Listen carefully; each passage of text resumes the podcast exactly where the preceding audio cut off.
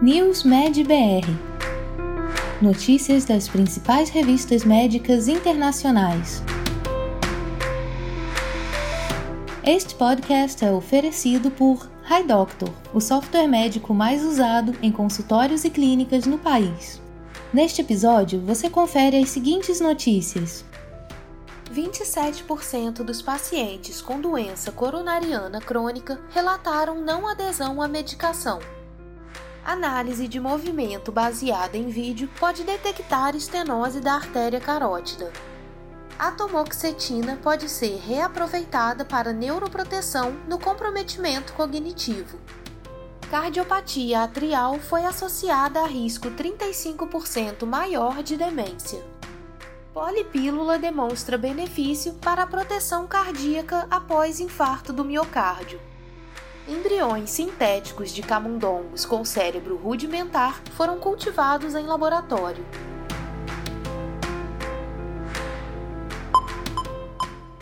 Mais de um em cada quatro pacientes com doença coronariana crônica relataram não adesão à medicação.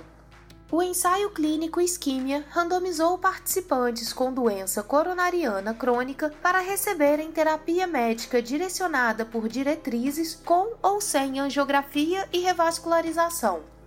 Este estudo, publicado no Journal of the American College of Cardiology, examinou a associação da não adesão com os resultados do estado de saúde.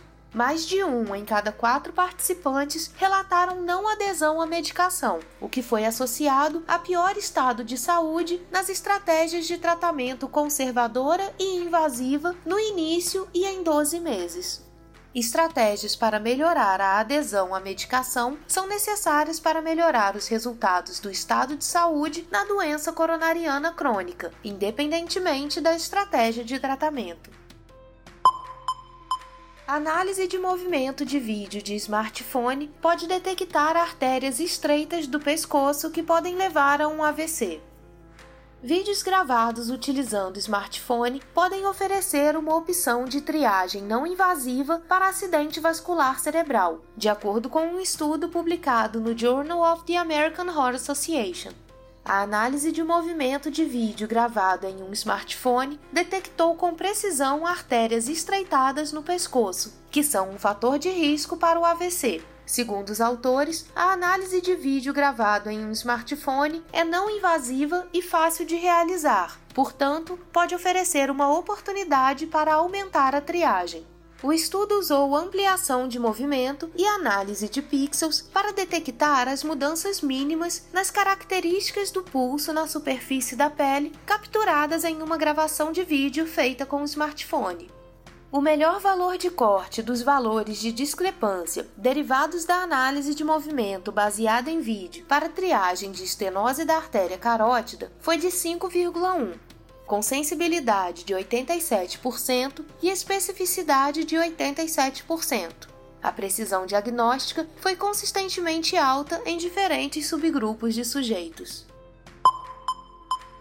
A tomoxetina pode ser reaproveitada para neuroproteção no comprometimento cognitivo leve.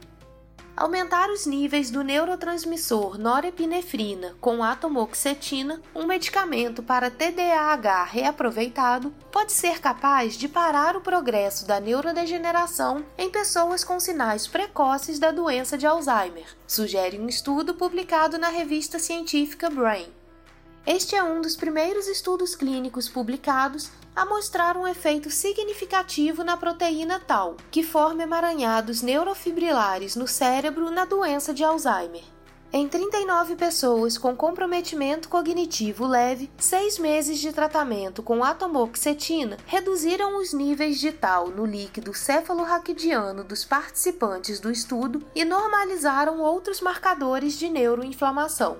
Em resumo, o tratamento com atomoxetina foi seguro, bem tolerado e atingiu o engajamento do alvo na doença de Alzheimer prodrômica. Um estudo mais aprofundado da atomoxetina é necessário para reaproveitar o medicamento para retardar a progressão da doença de Alzheimer. Cardiopatia atrial foi associada a risco 35% maior de demência. Idosos com cardiopatia atrial, mesmo antes do desenvolvimento dos sintomas, podem ter um risco até 35% maior de demência, sugere uma nova pesquisa publicada no Journal of the American Heart Association. A cardiopatia atrial, caracterizada por tamanho e função anormais do átrio esquerdo, tem sido associada a um risco aumentado de acidente vascular cerebral e fibrilação atrial e por que tanto AVC quanto fibrilação atrial estão associados a um risco aumentado de demência, foi importante investigar se a cardiopatia atrial está ligada à demência. Se esse fosse o caso, segundo os pesquisadores, a próxima questão seria se essa ligação é independente da fibrilação atrial e do AVC, e a nova pesquisa sugere que sim o estudo demonstrou que a cardiopatia atrial foi significativamente associada a um risco aumentado de demência, com apenas uma pequena porcentagem de mediação do efeito por fibrilação atrial ou acidente vascular cerebral. Polipílula demonstra benefício para a proteção cardíaca pós-infarto do miocárdio. A combinação de aspirina, um inibidor da ECA e uma estatina em uma única polipílula melhorou os resultados cardiovasculares na prevenção secundária, em comparação com a prescrição dos medicamentos separadamente.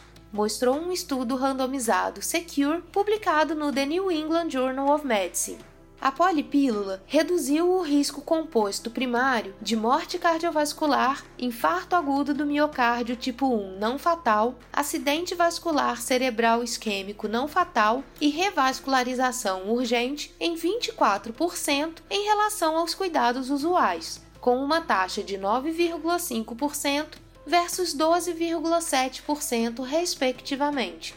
Observar apenas os desfechos secundários sem revascularização também favoreceu a polipílula, 8,2% versus 11,7%. Os pesquisadores atribuíram as diferenças a uma melhor adesão, levando a uma maior exposição antiplaquetária. O estudo concluiu que o tratamento com uma polipílula contendo aspirina, ramipril e atorvastatina dentro de seis meses após o infarto do miocárdio resultou em um risco significativamente menor de eventos cardiovasculares adversos maiores do que o tratamento usual. Embriões sintéticos de camundongos com cérebro rudimentar foram cultivados em laboratório. Estruturas semelhantes a embriões cultivados em uma incubadora em vez de um útero podem levar a melhores tratamentos para a infertilidade e uma série de outras condições médicas. Neste novo estudo, publicado na revista Nature, pesquisadores desenvolveram embriões sintéticos feitos de células-tronco de camundongos que foram persuadidos a desenvolver os primórdios de um cérebro e de um coração pulsante enquanto cresciam em laboratório. O resultado é uma estrutura semelhante a um embrião, que é a mais próxima de um embrião em desenvolvimento natural no útero. A técnica pode levar a avanços na criação de tecidos e órgãos para transplante e um dia ser usada como tratamento de fertilidade para pessoas que não conseguem produzir espermatozoides ou óvulos.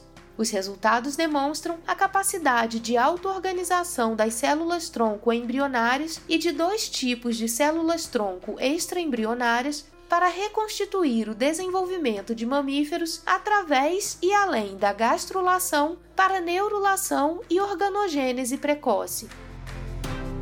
Você ouviu mais um podcast News Med BR, te atualizando sobre as principais publicações da área de saúde. Continue se informando em nosso site news.med.br. Até a próxima! Este podcast foi oferecido por HiDoctor, o software médico mais usado em consultórios e clínicas no país.